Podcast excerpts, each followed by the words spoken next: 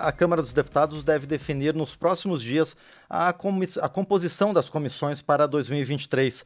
É nas comissões permanentes ou temporárias que deputados, especialistas e a sociedade civil debatem temas como esporte, direito do consumidor, para desenhar as propostas que vão virar lei. Os projetos avançam pelas comissões, conforme prevê o regimento, antes de ir ao plenário Ulisses Guimarães, ou então são votadas de forma conclusiva. Em 2023, cinco novas comissões permanentes foram criadas, totalizando 30. Para tratar do funcionamento das comissões da Câmara e sua importância para o sistema legislativo, vamos conversar com a analista legislativo com atuação em comissões há mais de 10 anos e também professora de regimento interno da Câmara dos Deputados, Patrícia Berto. Oi, Patrícia, tudo bem? Bom dia, bom dia, Márcio, bom dia aos ouvintes. Obrigada pelo convite, é um prazer estar aqui, tá bom? Nós é que agradecemos, é um prazer receber você aqui. Bom, Patrícia, para começar, como é que são distribuídos os deputados nas comissões? Ah, essa é uma pergunta bem pertinente, Márcio, porque é exatamente a fase em que nós nos encontramos, né? Em breve, a mesa diretora vai soltar um ato em que vai determinar quantos membros tem cada comissão durante esses quatro anos que é a nossa legislatura. É, em cima quantita desse quantitativo é feito um cálculo matemático mesmo, onde a proporcionalidade partidária ela é obedecida, ou seja, partidos maiores vão ter mais vagas, partidos menores vão ter menos vagas. E atualmente o que está acontecendo? Os líderes, juntamente com a presidência da casa, estão entrando em um acordo para determinar qual comissão fica com qual partido. Uma vez esse acordo sendo estabelecido, aí a gente passa para a próxima fase. Os líderes, dentro daquela quantitativa de vagas que lhe foi é, incumbido ao partido, vão indicar quais deputados da sua bancada vão compor a referida comissão. Né? E aí internamente hoje em dia nos partidos isso está em processamento, né? Os deputados fazem as solicitações de quais comissões eles querem participar e o líder faz esse ajuste entre oferta e demanda, né? Oferta Perfeito. de vagas e quantos deputados estão querendo. Uhum. E, e essa proporcionalidade, Patrícia, ela também se reflete na definição de quem vai ser o presidente das comissões, a gente sabe que os partidos têm interesse por uma comissão, por outra comissão, e acaba tendo uma pequena disputa também, não é? Sim, tem, tem uma, uma disputa acirrada, até pela relevância de uma comissão ou outra. Agora, a proporcionalidade partidária ela é um princípio constitucional em comissões. Então, ela é seguida não só nessa distribuição de vagas internamente, como também nas presidências. Partidos maiores vão ter mais comissões também é, em termos de presidência. É claro que acordos são feitos, né? Então, o maior partido da casa é o primeiro a escolher a comissão que ele deseja, mas ele pode escolher uma referida comissão e, e negociar isso com outro partido, fazer uma troca. Né? E é nessa, exatamente nessa fase que nós estamos. Perfeito. Bom, e como a gente falou no começo, tem cinco novas comissões agora. Quais são essas comissões e houve algum, alguma intenção na criação dessas, desses novos colegiados? Sim, na verdade, as comissões, quando a gente fala em criação de cinco, na verdade, cinco comissões já existentes foram desmembradas, né? Foram extintas e criados novos dez, novas dez, né? De forma que antes nós tínhamos 25 e aumentou para 30 o quantitativo total. Então, tem comissão como a CDEIX, de Desenvolvimento Econômico, que ela foi desmembrada entre a Comissão de Desenvolvimento Econômico e a Comissão de Indústria, Comércio e Serviços, literalmente assim. Outras, como a Sindra, né, de Integração Nacional Desenvolvimento Regional e Amazônia foi desmembrada entre Integração Nacional e Desenvolvimento Regional e Amazônia e já foi incluído outro tema, povos originários e tradicionais. Né? Essas comissões elas foram criadas é, por um acordo, por um acordo político e foi aprovado em resolução da Câmara. Sim. É, Patrícia, na, na, sua resposta anterior, você havia falado, né, é os partidos escolhem, de acordo com seu tamanho, a comissão que desejam, né? e há muitas preferências pelas comissões. Em geral, a Comissão de Constituição e Justiça é a mais disputada. A gente pode considerar que ela seja a mais importante das comissões técnicas permanentes da Casa? Olha, é, não só na minha opinião, mas eu acho que em geral ela é, sim. sim. Né? Não só porque ela agrega é, também o que nós chamamos de poder terminativo da casa. Né? É, a, é a última comissão a se pronunciar em toda a tramitação de comissões. É, e a ela é dado um poder de arquivamento, né? ou seja, se ela se pronunciar pela inconstitucionalidade de trecho ou de todo o, a proposição, essa, essa proposição é arquivada. A CFT de Finanças e Tributação também tem esse poder terminativo, mas ela não aprecia todas as todos os projetos que tramitam na casa. Perfeito. Bom, e então, aliás, Patrícia, qual é o papel das comissões, né? Para que, que servem as comissões? Ah, muitas pessoas que acompanham o trabalho da Câmara dos Deputados pela televisão, aqui pela Rádio Câmara ou pelas notícias da imprensa, veem muito o trabalho do plenário e não se atentam para que, o que as comissões fazem. Qual é o trabalho é. das comissões? O, o, plenário normalmente é o que é retratado né, nos grandes jornais, né, até porque eles, é, o plenário aprecia as, as matérias com maior relevância, né, com maior apelo é, na atualidade. Mas se você for comparar em termos deliberativos, as comissões elas apreciam um volume muito maior do que o plenário. Né? Até porque a regra de projetos de lei é ser conclusivo. Algumas exceções é que vão ao plenário, como projetos de lei complementar, é, de iniciativa popular, que venham do Senado, direitos e garantias individuais, por exemplo. É, nas comissões é que nós temos o debate técnico especializado. Né? Das 30 comissões permanentes, nós temos comissões temáticas, né? como você falou bem no início, é, comissões que vão tratar só do esporte, etc. E não só esse aspecto deliberativo. Tem um aspecto de é, debates mais profícuos, né? que ficam aí para a posteridade, inclusive tudo muito bem documentado e gravado. E são órgãos mais permeáveis. Né? Em qual sentido? A, a sociedade civil tem mais acesso aos debates em comissão, e aos parlamentares do que num plenário. Nos plenários de comissão, a sociedade consegue chegar lá, ouvir os debates e olhar olho no olho do deputado e, e, e ter uma conversa e colocar o seu pleito. Sim, é porque em geral também é nas comissões e que acontecem as audiências públicas, não é? Exato. Qual é a importância de chamar a sociedade, Patrícia? É, as audiências públicas hoje, inclusive, elas têm toda uma transmissão online, participação à distância, né? A sociedade ela pode in, interpor, né? Assim, óbvio, por meio dos seus dos deputados, eles indicam especialistas, né? E a audiência pública é que vai fazer a instrução daquela matéria, né? O projeto de lei ele demora um tempo até ele ter o seu amadurecimento correto para ser aprovado ou rejeitado ou mesmo modificado ali no âmbito da deliberação. E as audiências vão fazendo a construção desses argumentos né? E a população participando por canais como o democracia também é de suma importância. Perfeito. Bom, e como é que um projeto vai para uma comissão, Patrícia? Um deputado apresenta, vou, falar um projeto que a gente estava tratando agora mais cedo. O deputado doutor Benjamin, do União do Maranhão, apresentou um projeto para criar um Programa Nacional de Prevenção ao Câncer Coloretal.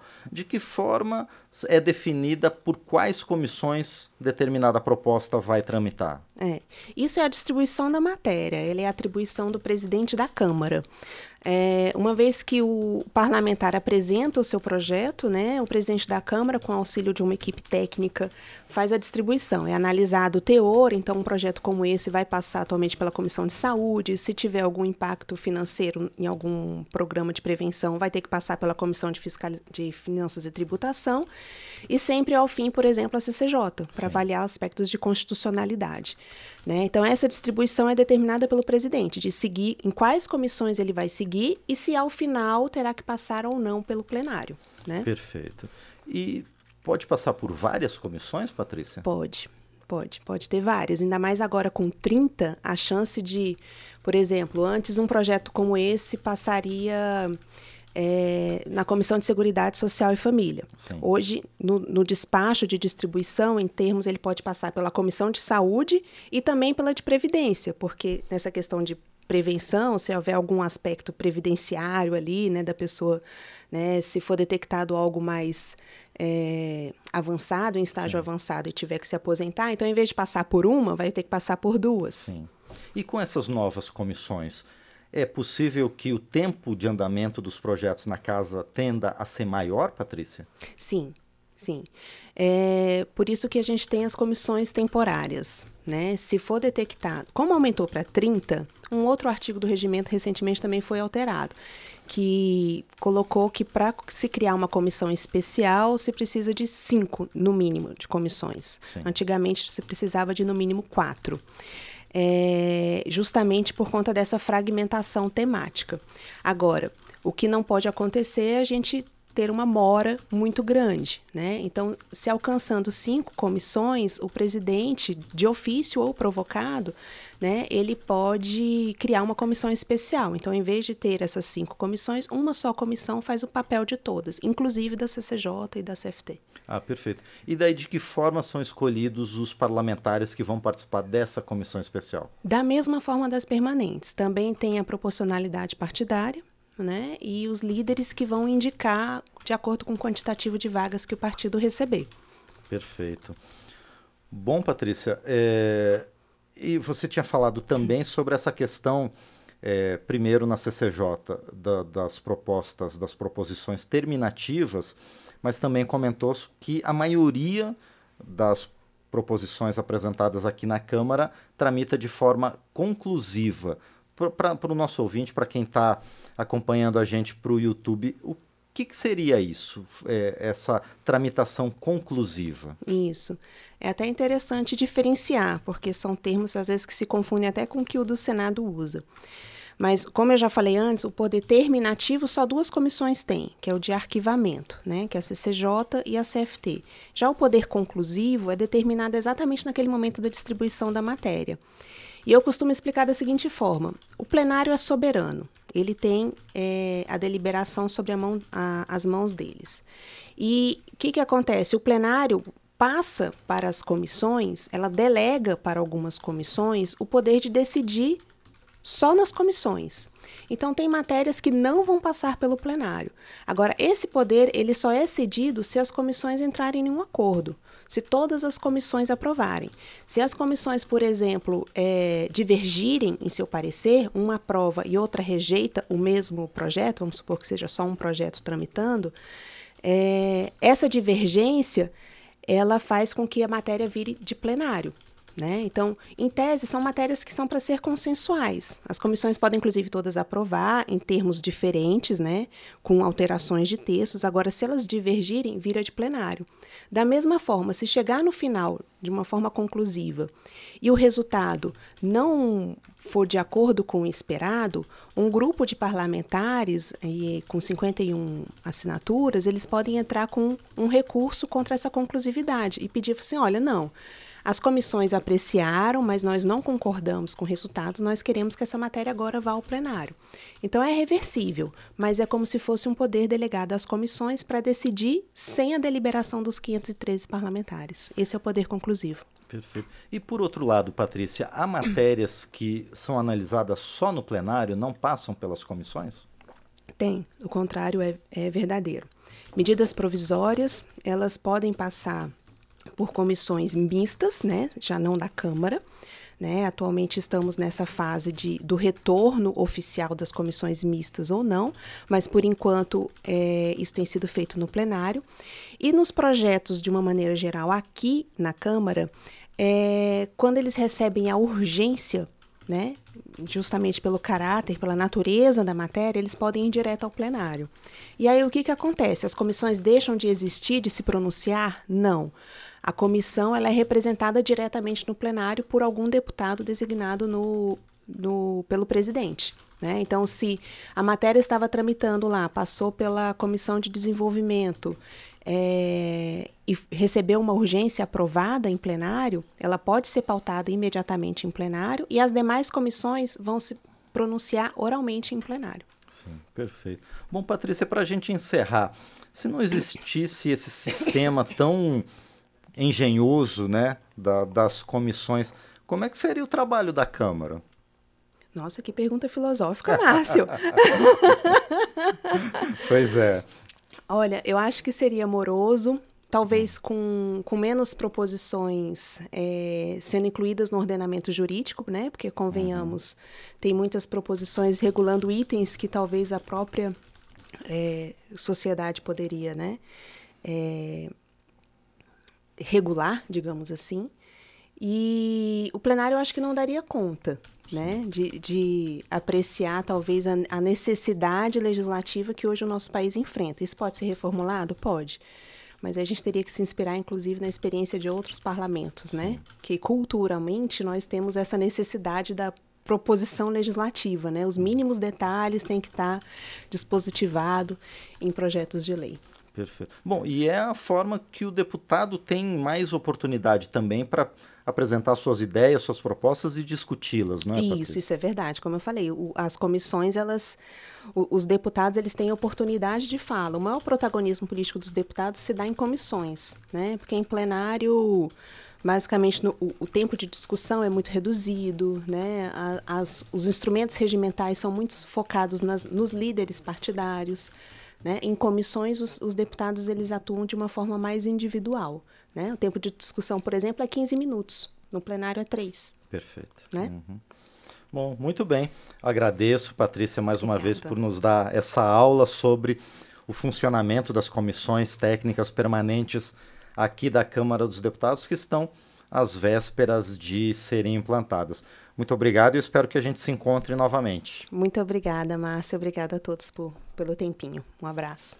Perfeito. Essa então foi a nossa colega Patrícia Berto, analista legislativa e que também é professora do regimento interno aqui da Câmara dos Deputados e atua há mais de 10 anos nas comissões técnicas permanentes da Câmara dos Deputados. Muito obrigado mais uma vez, então, a Patrícia Berto.